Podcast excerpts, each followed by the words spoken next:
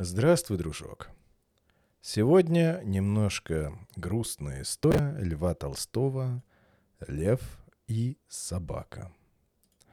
В Лондоне показывали диких зверей и за смотрение брали деньгами или собаками и кошками на корм диким зверям.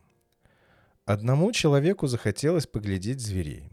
Он ухватил на улицу собачонку и принес ее в зверинец. Его пустили смотреть, а собачонку взяли и бросили в клетку ко льву.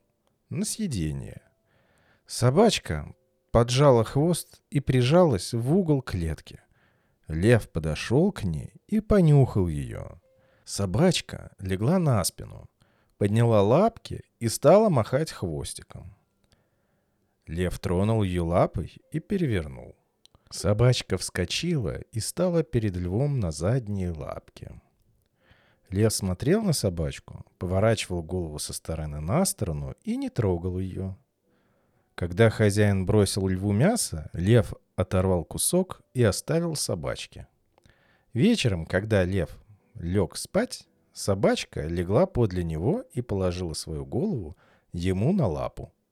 С тех пор собачка жила в одной клетке со львом. Лев не трогал ее, ел корм, спал с ней вместе, а иногда играл с ней.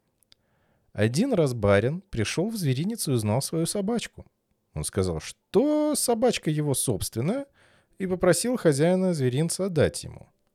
Хозяин хотел отдать.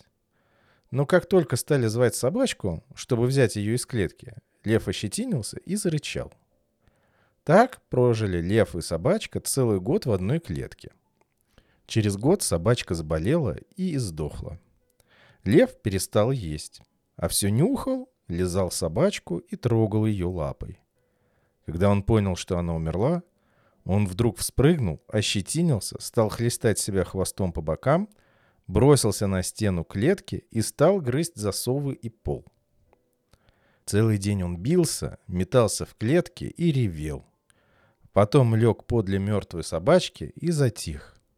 Хозяин хотел унести мертвую собачку, но лев никого не подпускал к ней. Хозяин думал, что лев забудет свое горе, если ему дать другую собачку, и пустил к нему в клетку живую собачку. Но лев тотчас разорвал ее на куски. Потом он обнял своими лапами мертвую собачку и так лежал пять дней. На шестой день лев умер. Вот такая вот грустная история. До скорых встреч!